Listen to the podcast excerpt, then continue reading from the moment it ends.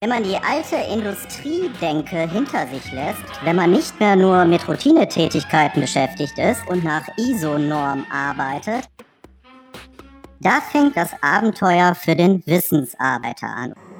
Abenteuer digitale Die zweite Zukunft. Staffel mit Markus Klug. Hallo zusammen, hier Markus Klug. Herzlich willkommen zur dritten Ausgabe von Abenteuer digitale Zukunft über die Kunst des neuen Arbeitens und den Weg zum smarten Experten. Was fasziniert mich so an den Möglichkeiten, die uns das Internet in der Gestaltung unserer Arbeit bietet? Nimm nun die Möglichkeiten, dank des Internets größere Distanzen in sehr kurzer Zeit zu überbrücken, um mit Menschen in allen möglichen Ländern dieser Erde Kontakt aufzunehmen und sich mit diesen Menschen zu wirklich spannenden Themen auf inspirierende Weise auszutauschen. Das ist etwas, was mir immer sehr viel Freude bereitet. In Gesprächen das offene Feld der Zukunft auf der Ebene von Ideen betreten. Und so habe ich beispielsweise bereits im Dezember 2017 damit angefangen, jede Woche mehrere herausragende Persönlichkeiten zu interviewen, die zahlreiche bewegende Geschichten zum Thema über die Kunst des neuen Arbeitens und den Weg zum smarten Experten erzählt haben. Dabei waren zum Beispiel ein ehemaliger Offizier, der ein Unternehmen für empathisches Marketing gegründet hat, oder ein Milchviehtierbauer, der seine Leidenschaft für das Podcasten entdeckt hat. Das waren zwei außergewöhnliche Geschichten. Und eine dieser Personen, die ich in dieser Reihe interviewt habe, war auch Monika Birkner, mein heutiger Interviewgast in der Sendung, über den ich mich ganz besonders freue. Und diese Podcast-Serie beinhaltet außerdem ein besonderes Konzept. Das ist auch der Grund, warum ich gerade von den Möglichkeiten gesprochen habe, die uns das Internet in der Gestaltung unserer Arbeit bietet. Wenn ich die Augen schließe, dann stelle ich mir häufiger vor, wie ich faszinierende Menschen in der ganzen Welt interviewe, die etwas Besonderes mit ihrem Wissen angestellt haben. Beispielsweise als Illustrator, als Berater, als Trainer, als Coach oder als Speaker. Und diese Gespräche können auch Teil einer Plattform sein, einer Art von Lernreisenplattform. Diese Menschen, die besondere Lern- und Wissenserfahrung digital gemacht haben, mit denen ich mich dort weltweit austausche, um dich zu inspirieren. Wie kannst du etwas Besonderes aus deinem Wissen machen? Diese Podcast-Serie stellt diese Frage in den Mittelpunkt. Und diese Podcast-Serie, die zweite Staffel von Abenteuer Digitale Zukunft, nachdem die ersten zehn Folgen 2017 so erfolgreich waren, nämlich mehr als 40.000 Downloads, ist angelegt wie ein Adventure, wie ein Spiel mit besonderen Fragen, außergewöhnlichen Impulsen und Experteninterviews. Die Ausgangsidee dazu, Angenommen, du hättest ab sofort ein Jahr Zeit dafür, etwas Besonderes aus deinem Wissen zu machen und dabei auf die Möglichkeiten des Internets in der Kommunikation zu setzen, was würdest du dann anstellen? Vorausgesetzt, dass dieses Vorhaben auch als Business funktionieren soll. Wie würde also das Fundament zu dem aussehen, was du mit deinem Wissen vorhast, entweder als Angestellter, neben deiner Arbeit, quasi als Zeitpreneur oder als Selbstständiger, der neue Wege einschlagen will? Das ist die Ausgangsfragestellung zu dieser Podcast-Serie. Und in jeder Woche gibt es eine neue Folge und in jedem neuen Monat ein anderes Schwerpunktthema, das mit der Frage, wie du etwas Besonderes aus deinem Wissen machen kannst, zusammenhängt. Daher wird diese Podcast-Serie auch über das ganze Jahr 2018 laufen, mit einer Sommerpause dazwischen. Nach den ersten vier Monaten gibt es ein sechswöchiges Online-Training, das ebenfalls wie ein Abenteuer angelegt ist. Und dann geht es in der Sommerpause mit dieser Podcast-Serie weiter. Ich habe für dich zu diesem Wissensabenteuer auch eine Journey Map angelegt, eine Karte zu deinem Abenteuer und eine Toolbox mit Denkwerkzeugen. Wenn du mehr zu diesem Abenteuer erfahren willst, dann solltest du auch einfach mal auf meine Website www.markusklug.de gehen und dort die Journey Map zu diesem Podcast Abenteuer herunterladen oder die Toolbox. Ich werde übrigens mit C geschrieben, also nochmal wiederholt www.markusklug.de. In der Toolbox stelle ich zwölf außergewöhnliche Bücher vor, die mit der Frage zusammenhängen, wie du etwas Besonderes aus deinem Wissen machen kannst. Wenn dein Abenteuer ein Jahr lang läuft, dann steht jedes Buch in dieser Toolbox für einen anderen Monat und eine andere Herausforderung innerhalb dieses Jahres. Zu Beginn und auch in diesem Monat im Rahmen der Podcast-Serie Abenteuer Digitale Zukunft lautet das Thema schon am Anfang das Ende im Sinn haben. Das ist zugleich auch eine zentrale Fragestellung für dein eigenes Business. Wie sieht dieses aus, wenn dein Ego nicht mehr im Zentrum steht? Wenn das, was du tust, über den Moment hinausgeht und für andere Personen und Organisationen einen Wert stiftet, der auch dann von Bedeutung ist, wenn du nicht mehr weiter daran arbeitest. Eine spannende Frage, wie ich finde. Auch wenn du nicht gleich vorhaben solltest, dein Business verkaufsfähig zu machen, es geht darum, eine mögliche Zukunft bereits im Vorfeld zu antizipieren und sich daraus eine veränderte Perspektive zu erarbeiten. Stephen A. Covey schreibt dazu in die sieben Wege zur Effektivität, schon am Anfang das Ende im Sinn zu haben bedeutet, mit einer klaren Zielvorstellung zu starten. Es bedeutet zu wissen, wo sie hingehen, um so auch besser zu verstehen, wo sie derzeit stehen. Nur so können sie ihre Schritte immer in die richtige Richtung lenken. Mein heutiger Interviewgast ist Monika Birkner. Und Monika Birkner hat sich als Strategiecoach darauf spezialisiert, Solo-Selbstständige darin zu unterstützen, anders zu arbeiten als bisher und dabei stark auf die Möglichkeiten zu setzen, die das Internet in der Gestaltung der eigenen Arbeit heute bietet. Dabei geht es insbesondere um die systematische Entwicklung und Umsetzung eines eigenen Businesses, das stark auf Wissen basiert. Also zum Beispiel ein Business mit Online-Beratung oder auch Online-Training. Die Systematik, die sich dahinter verbirgt, bezeichnet Birkner als Signature-System, als ein Business mit einer eigenen Handschrift. Und auch die Systematik dahinter ist etwas Besonderes, falls du dir einmal die Frage gestellt haben solltest, was ist denn eigentlich das Besondere, was man aus seinem Wissen machen kann? Also sprechen wir beispielsweise über Design, sprechen wir über Storytelling oder sprechen wir eben über eine besondere Systematik. Das sind drei Beispiele dazu. Was das genau bedeutet, worin das Besondere an einem solchen Signature-System liegt, erfährst du in dem nun folgenden Interview mit Monika Birkner. Auch findest du in den Show Notes zu dieser Sendung zahlreiche Links zu weiteren Beiträgen und Podcasts von Birkner zu der Frage, wie du ein Business mit Wissen auf systematische Weise entwickeln kannst und wie du es schaffst, trotz zahlreicher Hindernisse und Fallstricke, über die es in dieser Sendung auch gehen wird, durch ein derartiges Business mehr Unabhängigkeit, mehr Freiheit zu erreichen. Und ein Kerngedanke von ihr lautet dabei, wie du dein Business mit Wissen von vornherein so denkst, dass du es später verkaufsfähig machst. Schon am Anfang das Ende im Sinn. Jetzt gibt es allerdings zuvor noch eine Denkaufgabe für dich im Vorfeld zu dem Interview. Wenn du das Interview hörst, solltest du dabei über folgende Frage einmal näher nachdenken. Wie sieht dein Business mit Wissen aus? Überlege dir das einmal, während du dir das Interview mit Birgner genauer anhörst, was dir gerade auch zur Inspiration dient.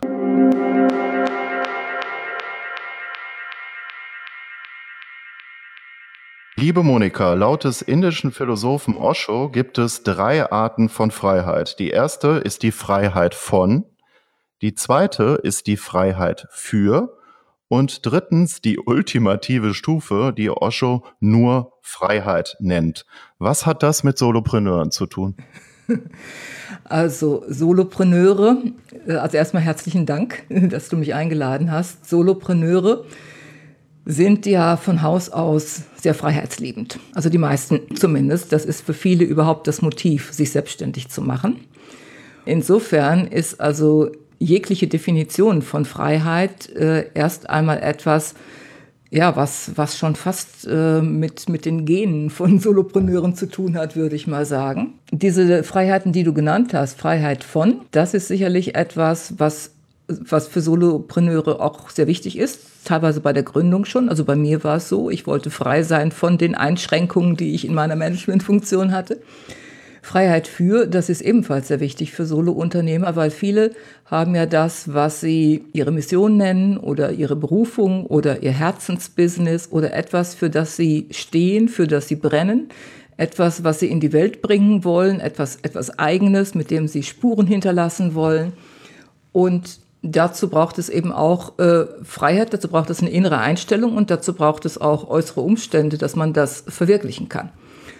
Ja, und die ultimative Freiheit, ich denke, auch das hat etwas äh, Bedeutungsvolles für Solopreneure, weil ich sehe den Weg des Solopreneurs auch als einen Entwicklungsweg und auch als einen, ja, in gewisser Weise auch spirituellen, äh, auch wenn er sehr weltlich ist, aber in gewisser Weise auch spirituellen äh, Entwicklungsweg, weil man eben immer wieder an seine Grenzen stößt, immer wieder darüber hinauskommt und immer wieder auch auf eine neue Stufe kommt und das bedeutet, das Alte loszulassen und äh, sich selbst im Business und sich selbst auch als Person teilweise neu zu erfinden oder sich zumindest weiterzuentwickeln auf eine neue Stufe. Jetzt hast du gerade gesagt, bei dir hat das begonnen mit Freiheit von, als du gestartet bist, diesen Weg gegangen bist. Das ist ja jetzt schon länger her. Was war das damals für ein Ereignis oder gab es einen bestimmten Punkt, äh, wo du gesagt hast, nee, so soll es jetzt nicht mehr weitergehen? Das war ein ähm, lang, langsamer Prozess. Das war kein einzelnes Ereignis, sondern das war ein langsamer Prozess. Ich war äh, lange Jahre im Management, im, auch im Geschäftsleitungsbereich. Und ich fühlte mich zerrissen, weil das, was ich zu tun hatte, das war, waren in den letzten Jahren häufig Umstrukturierungen, Sozialpläne und so weiter. Das war nicht das, was mich wirklich ausfüllte. Auf der anderen Seite hatte ich immer auch schon mich persönlich weiterentwickelt, hatte Ausbildungen gemacht, aller möglichen Art und konnte das in meinen Managementfunktionen, zumindest in diesem konservativen Umfeld, in dem ich mich bewegte, nicht so recht verwirklichen. Und insofern, ja, es war die Freiheit von. Ich wollte auch weg von diesen Boxen. Also Boxen in, insofern, weil in Unternehmen gibt es ja Organigramme und jedes Organigramm hat eine Menge von Boxen. Und in diese Boxen ist man eben ja eingesperrt, will ich fast sagen, oder eingegliedert, weil das ist dann die Job Description, die man hat. Und ich habe immer wieder festgestellt, dass sowohl bei mir als auch bei, bei anderen, dass man eben zum Teil das ausfüllt und dann gibt es einen Bereich, den man vielleicht nicht so gut ausfüllt und dann gibt es einen Bereich, der gar nicht zum, zum Tragen kommt, weil er in diese Box nicht hereinpasst. Und insofern davon wollte ich weg und umgekehrt wollte ich, äh, hatte ich schon auch durchaus ein Für, Freiheit für, nämlich ich wollte meine eigenen Ideen verwirklichen und die gingen zu der Zeit in die Richtung, Menschen in der Lebensmitte zu unterstützen, ja, für den Rest ihres Lebens sozusagen, was sie aus dem Rest ihres Lebens machen. Und hatte dabei auch schon die Selbstständigen äh, im Sinn und hatte auch ein spezielles Fable für Solopreneure schon zu der Zeit. Du hattest auch als Thema Berufswechsel. Also es gibt ja am Anfang gibt es ein Buch von dir zu diesem Thema. Ja, Kurswechsel im Beruf.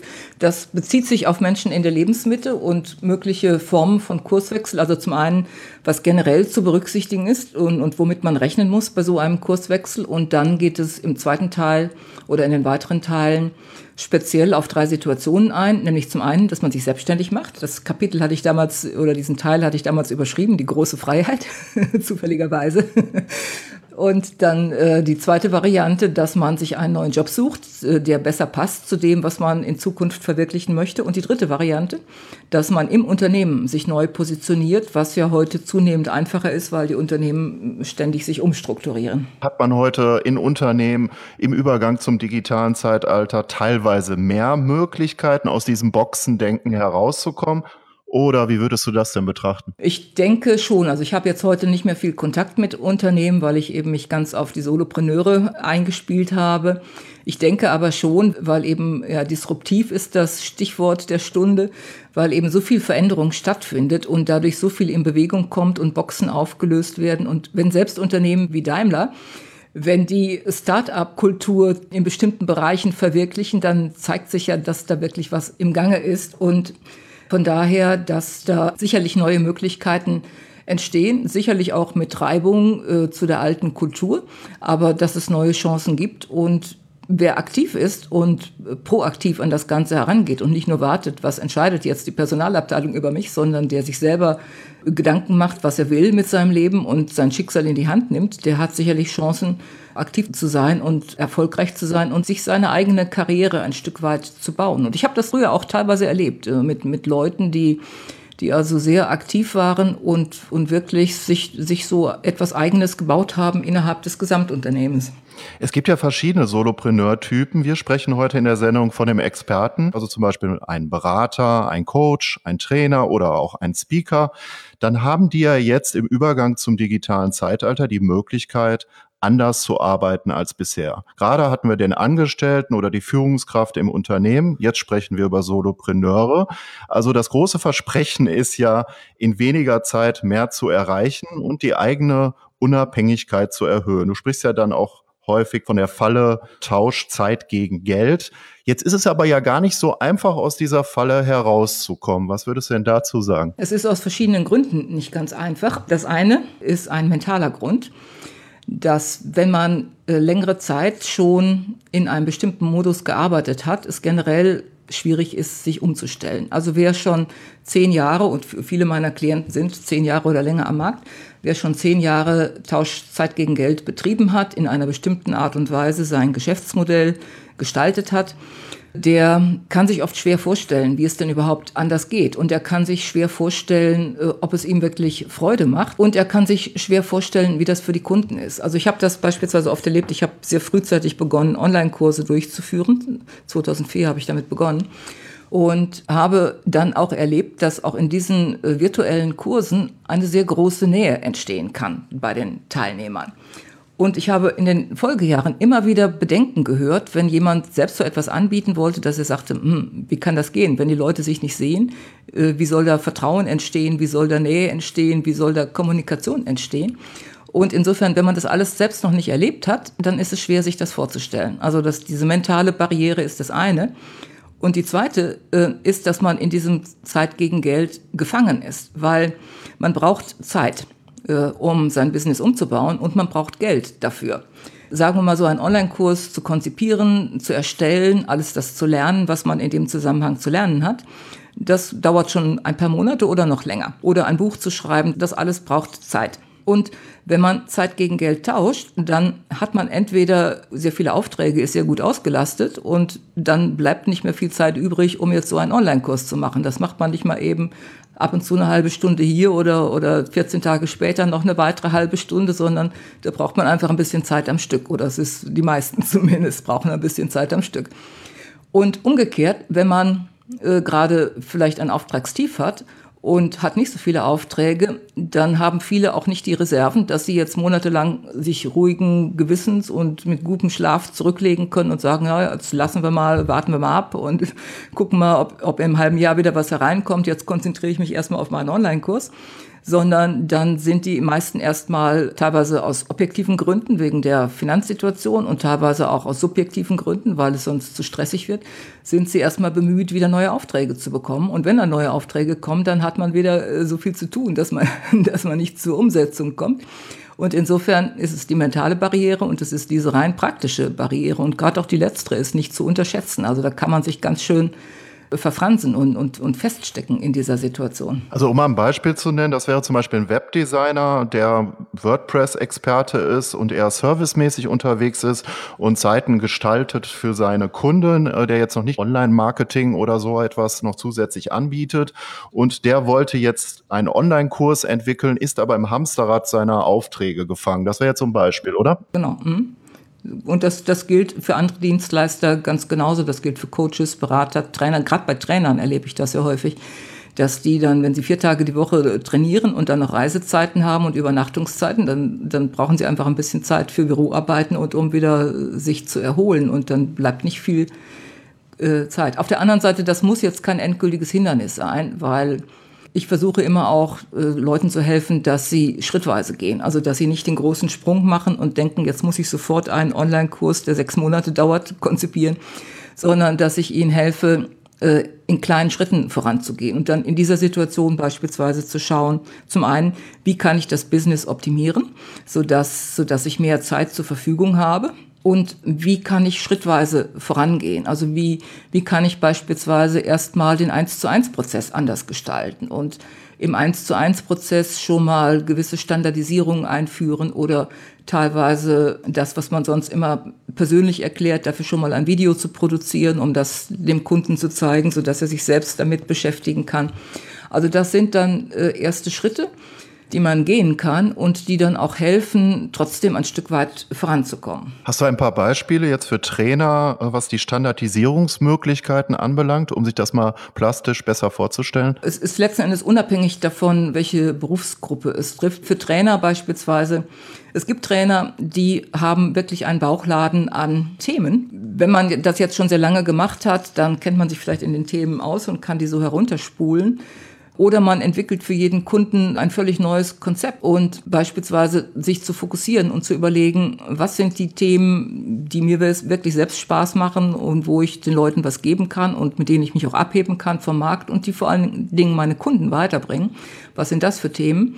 Wenn man so herangeht, dann, äh, dann kann man das Ganze fokussieren. Das erleichtert dann unter Umständen wieder das Marketing. Und es erleichtert dann auch die Durchführung, weil man mehr noch auf das zurückgreifen kann, was schon da ist und nicht ständig wieder sich völlig neu in irgendwelche Spezialthemen einarbeiten muss. Du hast ja auch gerade das Problem des Bauchladens angesprochen. Da wären wir bei der Kommunikation, also bei der spitzeren Kommunikation. Experten können ja Generalisten sein, Spezialisten oder gar spezialisierte Generalisten. Jetzt stellt sich ja die Frage, wie man überhaupt Vielseitigkeit so kommunizieren kann, dass der Kunde das auch versteht. Was sagst du denn dazu? Bevor man die Vielseitigkeit anders kommuniziert, gilt es erstmal, die Vielseitigkeit für sich selbst zu positionieren und unter ein gemeinsames Dach zu bringen, damit man eben diese, diesen Bauchladen für sich selbst nicht hat, weil er, ist für, für einen selbst nicht günstig denn man verzettelt sich dann leicht und verliert die Übersicht und macht hier mal was und da mal was.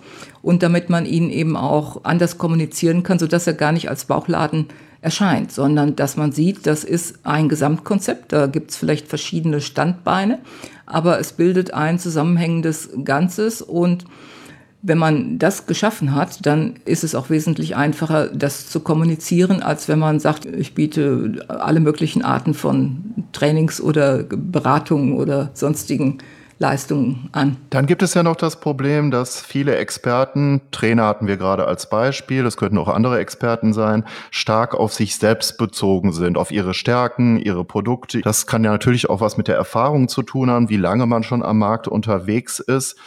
Was gibt es denn dazu zu sagen, also zu diesen beiden Polen? Auf der einen Seite die Bedürfnisse des Kunden und auf der anderen Seite auch die eigene Handschrift. Beides ist wichtig. Und letzten Endes sehe ich eine erfolgreiche Positionierung so, dass sie gar nicht so sehr abstellt darauf, ob man äh, Spezialist ist oder Generalist oder spezialisierter Generalist oder generalisierter Spezialist oder was, was auch immer, sondern dass man Experte ist für die Lösung von bestimmten Kundenproblemen. Und wenn man das ist, dann kann man, kann man beliebig entscheiden, äh, wie weit man spezialisiert sein will oder wie, wie weit man das Feld äh, ausdehnen will.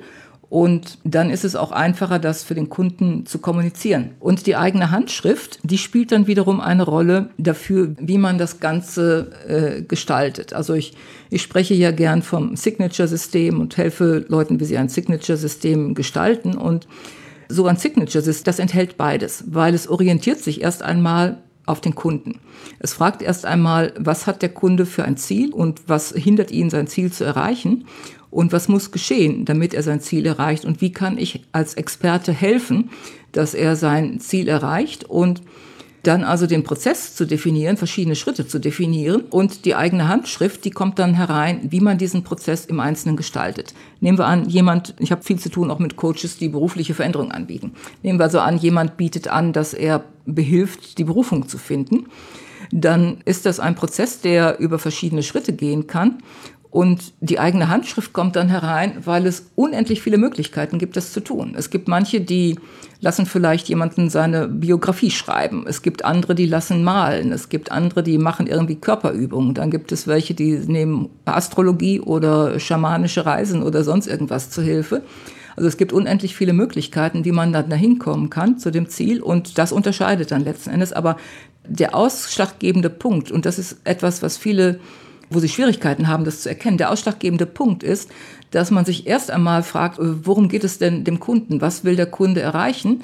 Und wie kann ich dabei äh, unterstützen? Und es ist natürlich in gewisser Weise ein iterativer Prozess, weil man macht sich auch Gedanken, was will ich selbst gerne tun und was sind meine Stärken und so weiter. Aber wenn man dabei stehen bleibt, dann ja, vernachlässigt man das, was letzten Endes am wichtigsten ist, nämlich den Kunden. Was will der Kunde, was will er erreichen und wie kann ich ihn dabei unterstützen? Das heißt, wenn ich starte, dann äh, mache ich besonders viele Interviews mit Kunden und befrage sie zu ihren Bedürfnissen. Und wenn ich fortgeschritten bin und mein Geschäftsmodell ja auch immer wieder hinterfragen sollte, dann tue ich das auch. Das sind die Iterationen? Das ist immer notwendig, weil Kunden entwickeln sich genauso weiter, wie wir uns selbst weiterentwickeln. Und die Themen, die meine Kunden heute beispielsweise haben, die hatten die Kunden vor drei Jahren noch nicht. Und umgekehrt, vieles, was Kunden damals bewegt hat, das ist heute kein Thema mehr. Und das gilt so in, in allen Branchen. Und insofern ist es immer wieder wichtig, also die Kunden zu befragen. Befragen kann eine Möglichkeit sein, aber es gibt ja auch andere Möglichkeiten, die Kundenbedürfnisse zu erkennen. Eben beispielsweise zu beobachten, welche Themen haben die aktuellen Kunden, welche, was taucht da immer mal wieder auf oder äh, in Social Media zu beobachten, was wird da diskutiert oder wenn Interessenten kommen, zu fragen äh, und, und genau hinzuhören, was haben die Interessenten für Themen und für Probleme und für Herausforderungen. Also es gibt eine, eine Reihe von Möglichkeiten, wie man die Kundenbedürfnisse besser erkennen kann und das immer wieder ja, mit, mit sich selbst auch im, in, in Einklang zu bringen, mit den eigenen Interessen, Bedürfnissen, Stärken und so weiter. Ja, genau, das ist dann der iterative Prozess. Du hast dazu auch einen sehr interessanten Blogbeitrag geschrieben, nämlich die Zukunft der Produktivität. Und da nennst du fünf Herausforderungen. Also es gibt in den letzten Jahren neue Herausforderungen, die zu meistern sind. Was sind das für Herausforderungen? Es sind Herausforderungen, dass auf der einen Seite die Chancen wesentlich größer sind als zuvor, weil mit den modernen Medien Möglichkeiten zur Verfügung stehen, sich zu positionieren, sichtbar zu werden, Kunden zu erreichen, die man früher noch nicht hatte. Es gibt neue Chancen, aber es gibt immer neue Herausforderungen, weil das dann bedeutet, dass ja, dass viel mehr Wahlmöglichkeiten da sind, dass man sich immer wieder in was Neues einarbeiten muss, dass das viel Zeit kostet, dass man vielleicht auch dann gar nicht so richtig fit wird, weil es so viele verschiedene Dinge sind oder überhaupt, dass man sich entscheiden muss und nicht weiß, was ist der richtige Weg für mich. Dann generell die, dadurch nimmt dann auch die Menge der Aufgaben zu und andere Themen, wie jetzt, sagen wir mal, in, in den nächsten Monaten Datenschutz, Grundverordnung, solche Themen, die man sich jetzt nicht ausgesucht hat, mit denen man sich aber auch als Solopreneur auseinandersetzen muss. Und alles, auch alles das kostet viel Zeit. Oder sich einarbeiten in Technik, in neue Tools, die es gibt, alles das kostet viel Zeit. Ja, die Rahmenbedingungen ändern sich, weil die in, sowohl in den Social Media jetzt aktuell neuesten äh, Ankündigungen bei Facebook jeder überlegt sich, wie sieht jetzt meine künftige Facebook-Strategie aus. Also alles das kann einen schnell aus dem gewohnten Gleis bringen und dazu führen, dass man äh, also Zeit investieren muss, um sich damit zu beschäftigen und neue Strategien zu entwickeln, neue Strategien umzusetzen. Und im Endeffekt, das ist die größte Herausforderung dabei, führt das denn alles dazu, dass man zwar viel tut, aber dass man weniger Zeit hat, um Geld zu verdienen. Eine Herausforderung ist auch das Content Marketing. Da spreche ich auch mit mehreren Experten in dieser Serie drüber, mit einer eher kritischen Perspektive auf das Thema. Es gibt ja immer mehr hochwertige, kostenfreie Inhalte. Da ist es ja teilweise so, dass die hingehen bis zu mehrteiligen Videokursen, die sogar kostenfrei sind. Wie betrachtest du denn diesen Trend? Auch ebenfalls äh, kritisch. Auf der einen Seite hat sich kostenloser Content durchaus bewährt, aber mittlerweile beobachte ich auch, dass es immer weiter zunimmt, sich immer weiter ausdehnt und die Leser, Zuhörer, Zuschauer und so weiter damit überflutet werden. Und allein durch ein Mehr an kostenlosen Content, denke ich, löst man das Problem nicht. Genauso wie auch generell einfach bei der Positionierung lauter zu schreien, hilft nicht unbedingt oder hilft überhaupt nicht. Also dieses nur linear weiter zu verlängern, lauter zu schreien, mehr Content, mehr kostenfreien Content zu liefern und so weiter, denke ich, ist nicht die Lösung. Sondern gleichzeitig zeigt sich ja auch, dass ein Bedarf da ist für etwas anderes. Also nicht für mehr Content, sondern für anderen Content, indem man beispielsweise die Inhalte bündelt, indem man Kunden nicht nur äh, einzelne Bruchstücke zur Verfügung stellt, sondern indem man ihnen ein gesamtes System zur Verfügung stellt. Ein gesamtes System, wie sie ihr Marketing verbessern können oder ihre Produktivität verbessern können oder ihre private Situation, finanzielle, gesundheitliche, beziehungsmäßige was weiß ich, was es alles an Themen gibt. Also indem man ein gesamtes System zur Verfügung stellt, gibt man nicht mehr, sondern man gibt etwas anderes, etwas qualitativ anderes. Und da sehe ich die Zukunft für das Content-Marketing und auch auch die Zukunft, dass mehr bezahlter Content auch im Vorfeld äh, angeboten wird. Weil ich beobachte auch eine eine Müdigkeit bei vielen. Also ich hatte in, gerade in letzter Zeit verschiedene Gespräche dazu geführt und immer wieder kam so eine gewisse Müdigkeit zum Vorschein, dass sie sagen, ich bin es leid, so viel einfach, einfach kostenlos in die Welt zu gehen. Weil in gewissem Maße hat es in der Vergangenheit Sinn gemacht und macht es auch in Zukunft Sinn. Aber wenn es dazu führt, dass man selber das Gefühl hat, das ist unausgewogen, ich, ich gebe viel mehr, als ich, äh, als ich eigentlich geben möchte, nur weil ich mich diesem Druck ausgesetzt sehe, oder, oder weil man das Gefühl hat, äh, geben und nehmen steht nicht im rechten Verhältnis, dann, dann wird es auf Dauer nicht funktionieren. Also jeder, denke ich, muss für sich selber auch innerlich ein Gefühl entwickeln, wie ist das rechte Maß von Geben und Nehmen und auch überlegen, wie kann mehr und nicht mehr, sondern anderer Content geschaffen werden, für den Leute bereit sind zu zahlen ich denke, teilweise hat das Problem auch damit zu tun, dass zu sehr von vorne gedacht wird und ich denke mehr von hinten. Also wenn man sich erst überlegt, was habe ich denn überhaupt für ein Produkt, was will ich verkaufen, dann kann man den Content auch noch mal gezielter entwickeln, als wenn man sich hinsetzt und überlegt, was schreibe ich heute mal für einen Blogartikel oder was nehme ich heute mal für eine Podcast-Episode auf, worüber spreche ich heute mal, wie es ja vielleicht manche tun. Dann entsteht so ein zufälliger Content und so ein in gewisser Weise auch Bauchladen im Sinne von viele Einzelteile, die nicht zueinander passen. Wenn man aber weiß, welche Produkte man anbieten will, dann kann man den Content gezielt auch so entwickeln, dass sie mehr zu den Produkten hinführen.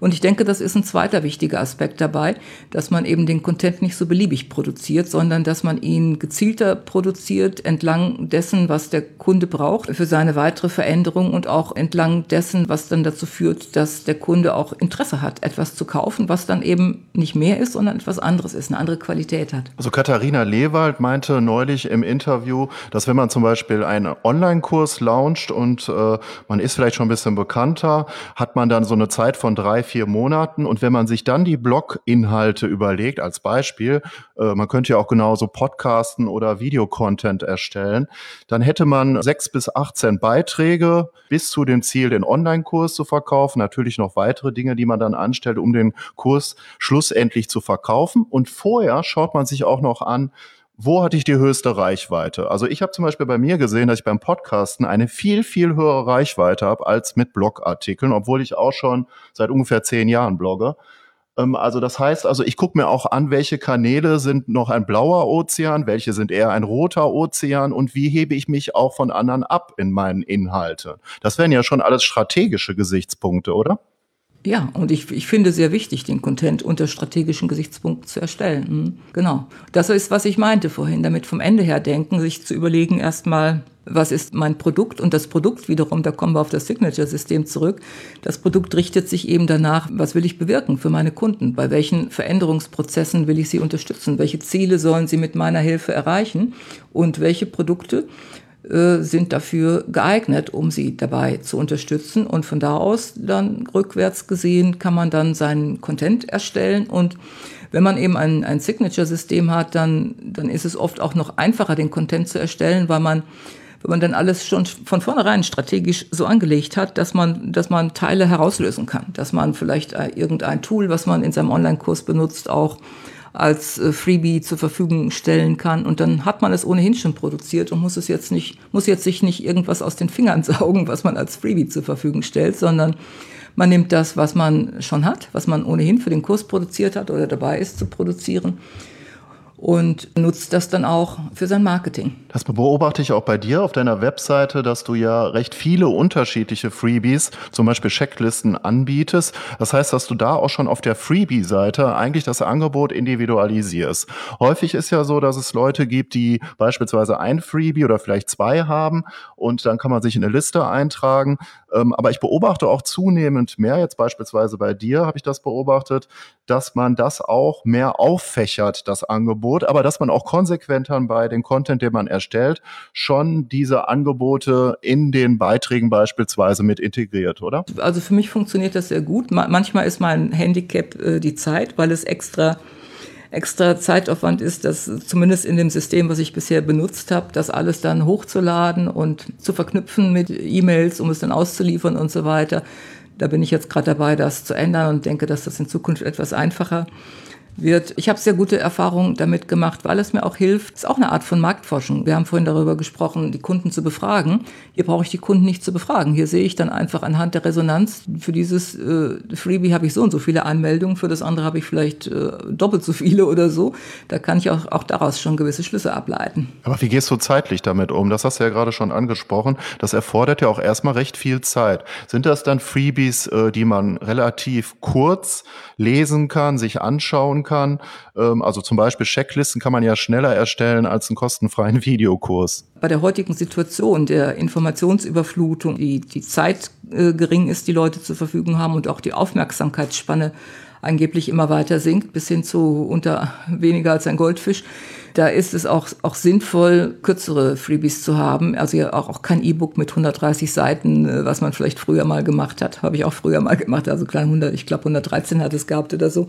Würde ich heute nicht mehr machen. Ein Videokurs, wenn er ein Videokurs ist im Rahmen einer gezielten Launch-Kampagne, kann das durchaus Sinn machen. Aber sagen wir generell ein längerer Videokurs mit Videos, die äh, über ein paar Minuten hinausgehen, so als allgemeines Freebie, muss man sehr genau überlegen und letztendlich dann auch testen, ob sich das wirklich lohnt. Also bei Online-Kursen kann man ja auch momentan den Trend äh, beobachten. Das hat dann wahrscheinlich auch was mit dem Goldfisch zu tun, von dem du gerade geredet hast, dass die Videos wesentlich kürzer werden. Ja, das heißt also, dass man nicht äh, 20 Videos mit Modulen produziert für ein Training, sondern dass man eher in der Kürze Inhalte erklärt, Impulse gibt und dann mehr ins Coaching geht. Wie beobachtest du denn diesen Trend? Ja, den, den sehe ich auch und den halte ich auch für sehr sinnvoll. Es ist didaktisch, denke ich, günstiger, wenn man kürzere Inhalte gibt, als zu viel in ein Video zu packen. Es ist auch aus Anbietersicht sinnvoller, weil Je nachdem, was man für ein Thema hat, kann vorkommen, dass man doch öfter mal den Kurs überarbeiten muss oder will, weil man sich selbst weiterentwickelt hat, weil man neuere Erkenntnisse hat. Und so ein 5-Minuten-Video,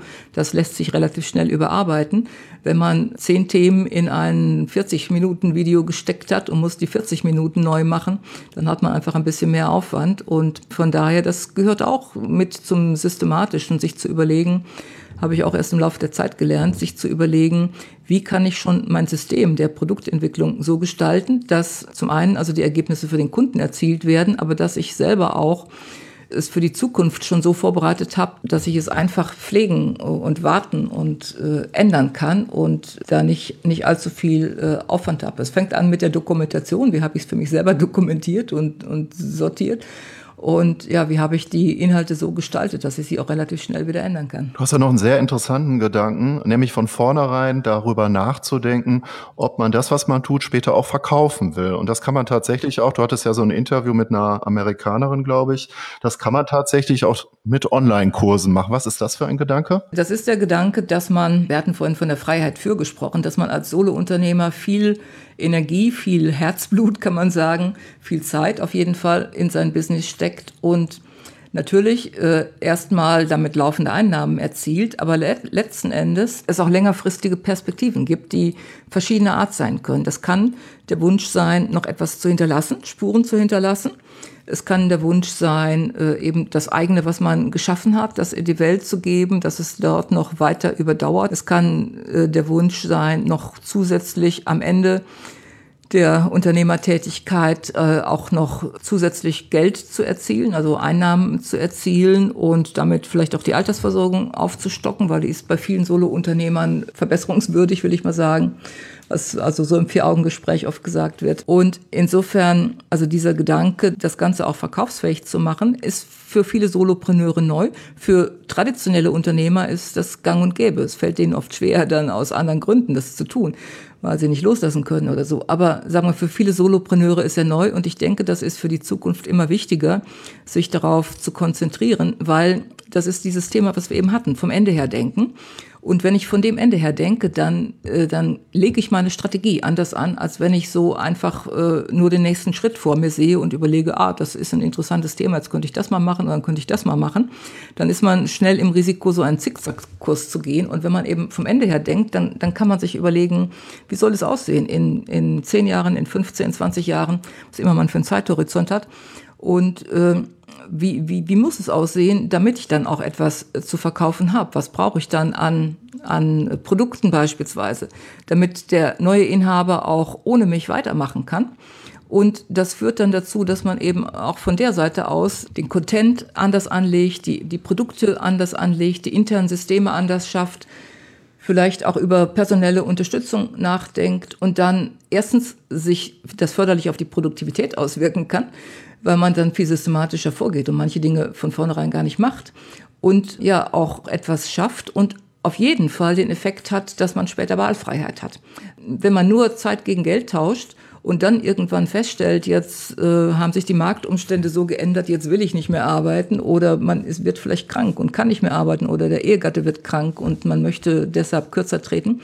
Wenn man sich nicht vorbereitet hat, dann steht man da und und er hat dann nur die Chance, alles oder nichts. Man kann entweder sagen, ich quäl mich weiter durch oder man hat keine Einnahmen mehr plötzlich. Und wenn man sich langfristig vorbereitet hat, dann, dann geht es darum, Wahlfreiheit zu schaffen, sodass man immer wieder sich neu überlegen kann, will ich noch weiter, kann ich noch weiter, wie will ich weitermachen. Vielleicht, viele wollen ja auch was anderes machen irgendwann. Die sagen, irgendwann will ich noch mal reisen, will ich mir noch mal eine Weltreise machen oder ja, die Amerikanerin beispielsweise, die hat jetzt noch kleinere Kinder, aber irgendwann will sie mit ihrem Mann dann auch äh, auf Reisen gehen und von unterwegs arbeiten. Oder man möchte etwas Neues aufbauen oder man möchte eine Stiftung gründen oder, oder irgendetwas. Also es kann viele Motive geben und äh, wenn man sich vorbereitet darauf, dann hat man die Wahlfreiheit und hinzu kommt eben alles das, was man tut dafür, das hilft auch dem Business kurzfristig, weil wenn man Systeme schafft, wenn man sein Marketing verbessert, wenn man Produkte schafft, die einen von, von diesem Zeit gegen Geld ein Stück weit befreien, dann hilft das alles auch kurzfristig und man hat noch das äh, oft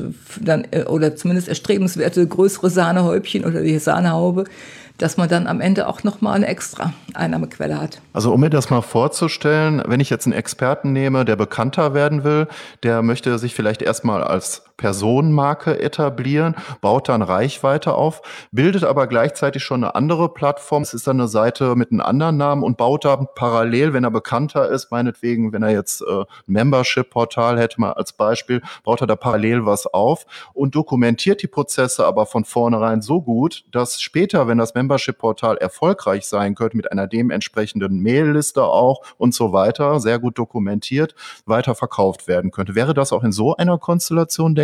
Ja, er muss nicht unbedingt sich vorher als Personenmarke äh, etablieren, sondern ich denke, äh, er kann eben mit einem Signature-System von vornherein oder sag mal, wenn man ganz neu an den Markt kommt, ist es, ist es etwas schwieriger. Man muss man erstmal seine, seine Erfahrungen sammeln und seinen Weg finden und nicht jeder Weg, den man ursprünglich vorhat, der funktioniert, sondern oft gibt es dann noch gewisse Korrekturen die man vornimmt. Aber wenn man schon eine Weile am Markt ist und im Grunde seinen Weg gefunden hat, dann kann man so ein System etablieren, kann, kann das System bekannt machen. Und mein Paradebeispiel ist gerne David Allen mit seinem Getting Things Done.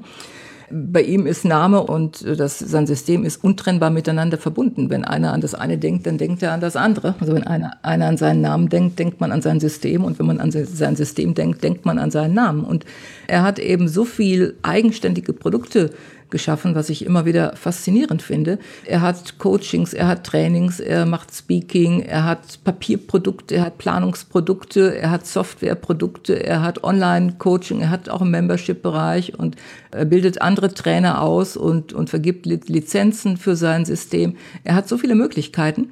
Das ist so das Modell, was ich im Kopf habe dabei, dass man eben aus dem System, was man hat, dass man daraus verschiedenste Formate kreiert und äh, die müssen nicht alle von der eigenen Person unabhängig sein, aber, aber ein Teil davon zumindest. Und ich denke, wenn, wenn einer sein Unternehmen kaufen würde, also das würde, da, da würden sich wahrscheinlich die Anbieter äh, überbieten, wie viel, wie viel Millionen sie dafür bieten würden. Aber GTD wäre jetzt auch von David Allen abkoppelbar. Das heißt also, wenn David Allen das nicht mehr weitermachen möchte, das hast du ja gerade schon äh, ausgeführt, dann gäbe es schon genügend andere Unternehmen oder interessierte äh, Personen, die das dann übernehmen würden, oder wie? Vermutlich hat er intern auch jemanden, der die Nachfolge antreten berichten könnte. Ich kenne jetzt seine interne Struktur nicht genug, aber in der Regel äh, ist das dann so, dass er intern jemanden hätte, der das, der das äh, verfolgen würde. Aber selbst wenn nicht, ich bin überzeugt, dass diese Goldgrube äh, sehr begehrt wäre. Wir sind ja die ganze Zeit beim Thema Freiheit von, Freiheit für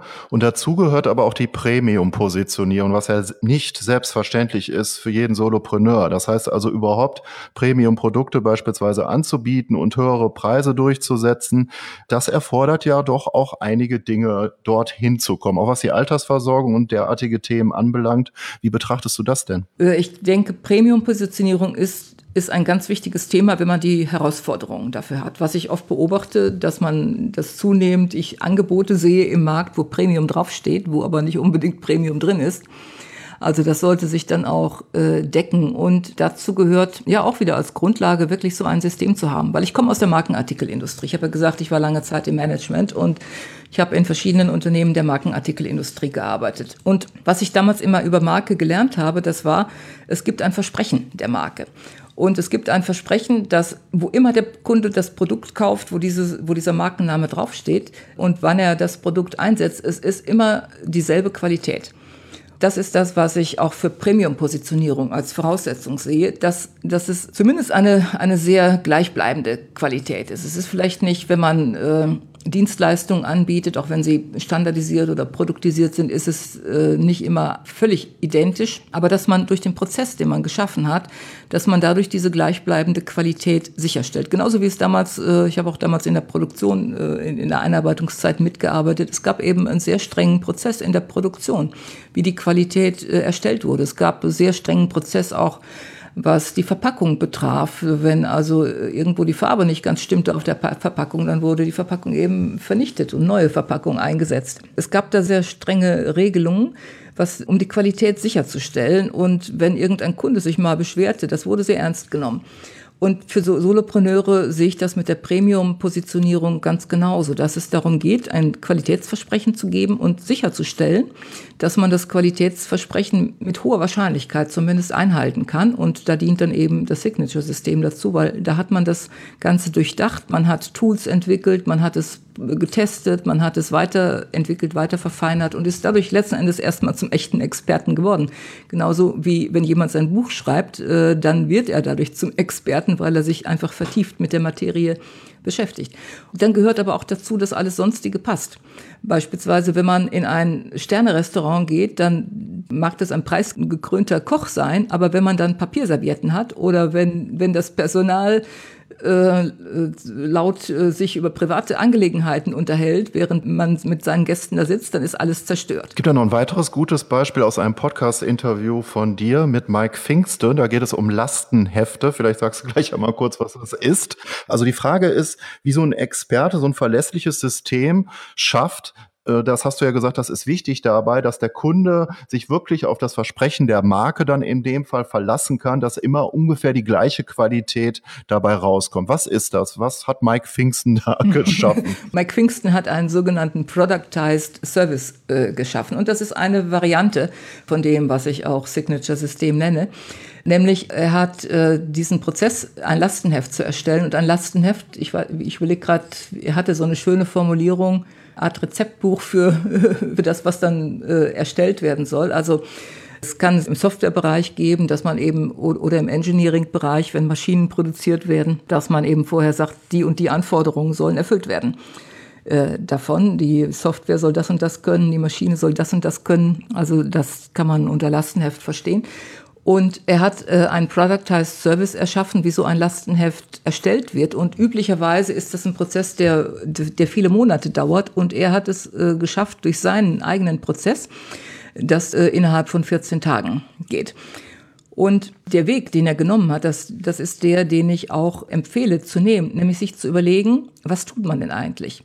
Sich zu überlegen, was, was tut man genau und das zu dokumentieren. Also, dass man seinen eigenen Prozess mal visuell vor sich sieht. Denn das ist das, was ich immer wieder entdecke, wenn ich mit Leuten über ihr Signature-System spreche. Sie sagen erst, ich habe keins und wenn wir dann hingucken, dann haben sie doch eins, aber es ist ihnen nicht bewusst, weil sie das so für selbstverständlich halten, was sie tun und weil im Laufe der Zeit irgendwie entstanden ist, Und wenn wir da mal hingehen und, und gucken und es mal visualisieren, dann zeigt sich, da, da steckt ein System dahinter. Und wenn man es einmal visualisiert hat und dokumentiert hat, dann kann man es weiter verfeinern. Dann kann man sagen, oh, hier könnte ich noch eine Stufe einfügen oder hier kann ich was weglassen oder hier kann ich zwei Schritte miteinander verbinden oder die Reihenfolge ändern oder hier noch ein spezielles Tool dafür einsetzen. Also dann hat man etwas, was eben zu dem gewünschten Ergebnis mit relativ hoher Wahrscheinlichkeit immer führt, was ein ökonomischer Prozess ist, weil es systematisch ist und weil man weiß, man hat Umwege und unnötige Schleifen hat man rausgenommen und wo man eben dann auch wieder seine eigene Handschrift hereinbringen kann.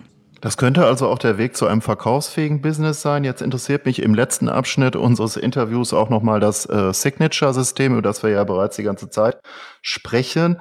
Was wäre denn dein Versprechen, dass die Kunden, die bei dir beispielsweise ein Coaching oder ein Programm durchlaufen, am Ende ein Signature-System entwickelt haben für das, was sie tun wollen als Experte? Oder was wäre da dein Versprechen? Es sind drei Versprechen jetzt le letztendlich. Ich habe noch mal viel nachgedacht jetzt äh, zum Jahreswechsel darüber und es sind drei Versprechen, die abhängen davon, in welcher Phase man sich gerade befindet. Und es gibt Klienten, für die ist erstmal die erste Phase am wichtigsten, nämlich die Optimierung des Bestehenden. Und darüber hatten wir vorhin ganz am Anfang schon gesprochen, dass man, wenn man nicht erst sein bestehendes Business optimiert, dann einfach Schwierigkeiten hat, genug Zeit zu finden, um an der Weiterentwicklung zu arbeiten.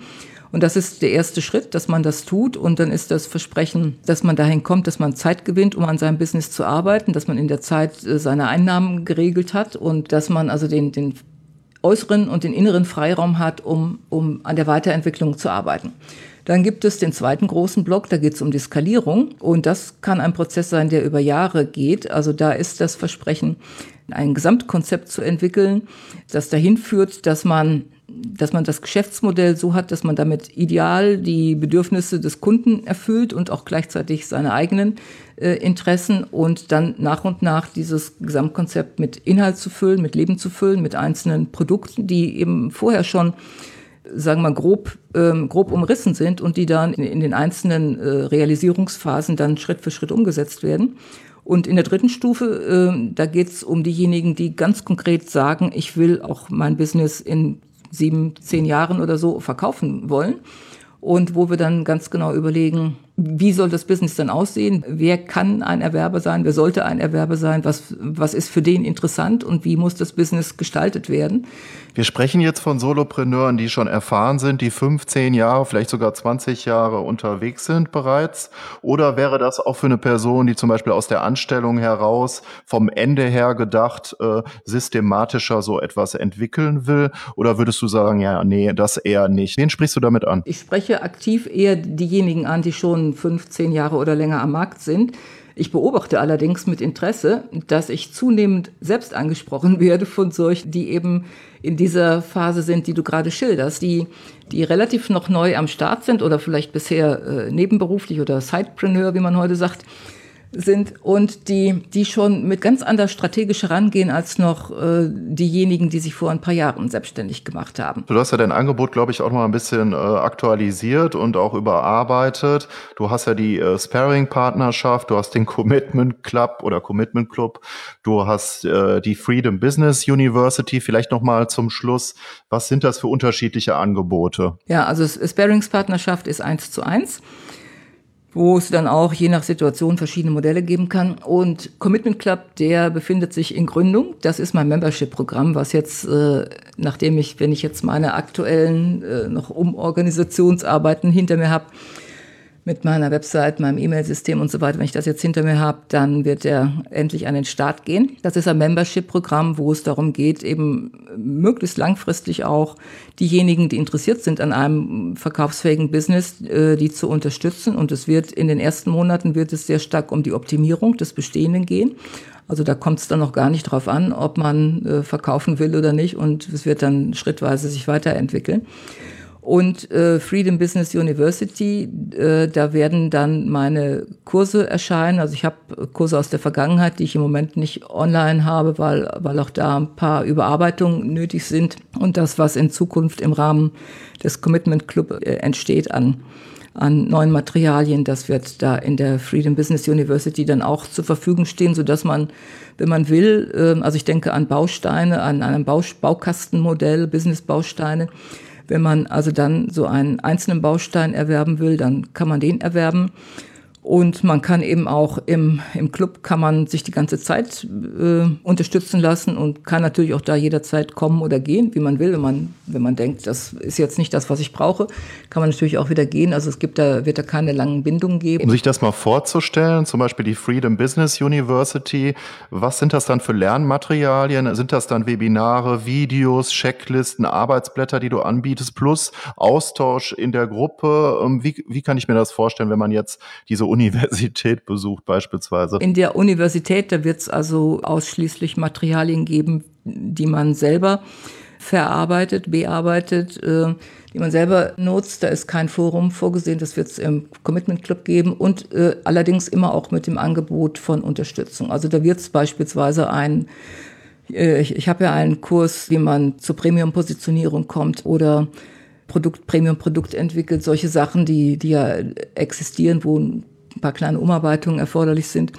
Die werden da zur Verfügung stehen und immer auch äh, schon im Basisangebot, in, also in verschiedenen Preiskategorien und im Basisangebot auch schon immer mit einer zumindest gewissen Unterstützung meinerseits, weil es sind oft Themen, wo man, äh, wo man selber ein Stück weit betriebsblind ist, wo man den Blick von außen äh, braucht und das erlebe ich immer wieder auch, wenn Kunden kommen und sagen, ich, ich kann meinen, meinen eigenen Kunden kann ich so gut helfen, aber für mich selber kriege ich es nicht auf die Reihe. Und das ist völlig normal. Das ist völlig normal, da braucht sich keiner Gedanken zu machen. Und insofern wird es also kein reines Selbstlernmaterial sein, sondern immer auch mit einem gewissen Unterstützungsanteil meinerseits.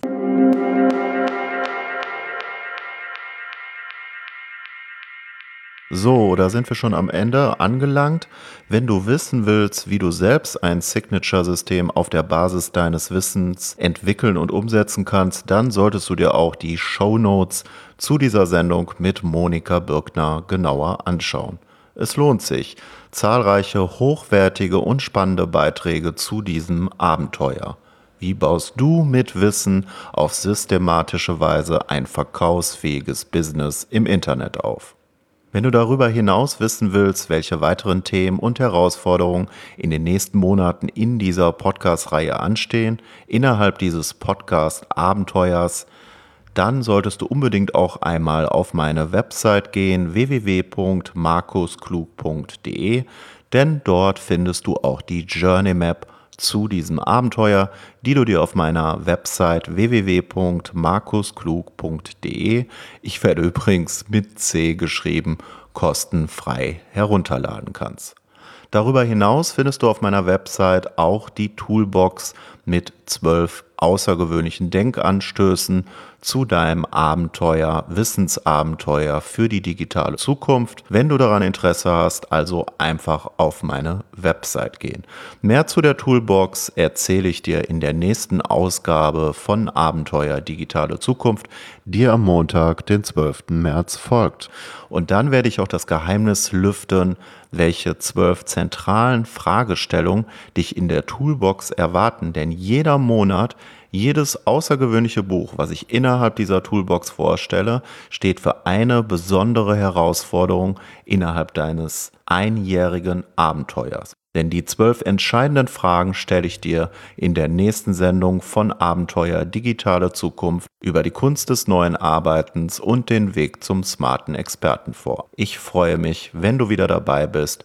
Ich freue mich auf unser gemeinsames Wissensabenteuer für die digitale Zukunft. Dein Markus Klug. Wie sieht die neue Kunst des Arbeitens aus? Wie wirst du zum smarten Experten? Bleibe am Ball, es bleibt spannend und höre die nächsten Folgen von Abenteuer digitale die Zukunft. Zweite Staffel mit Markus Klug.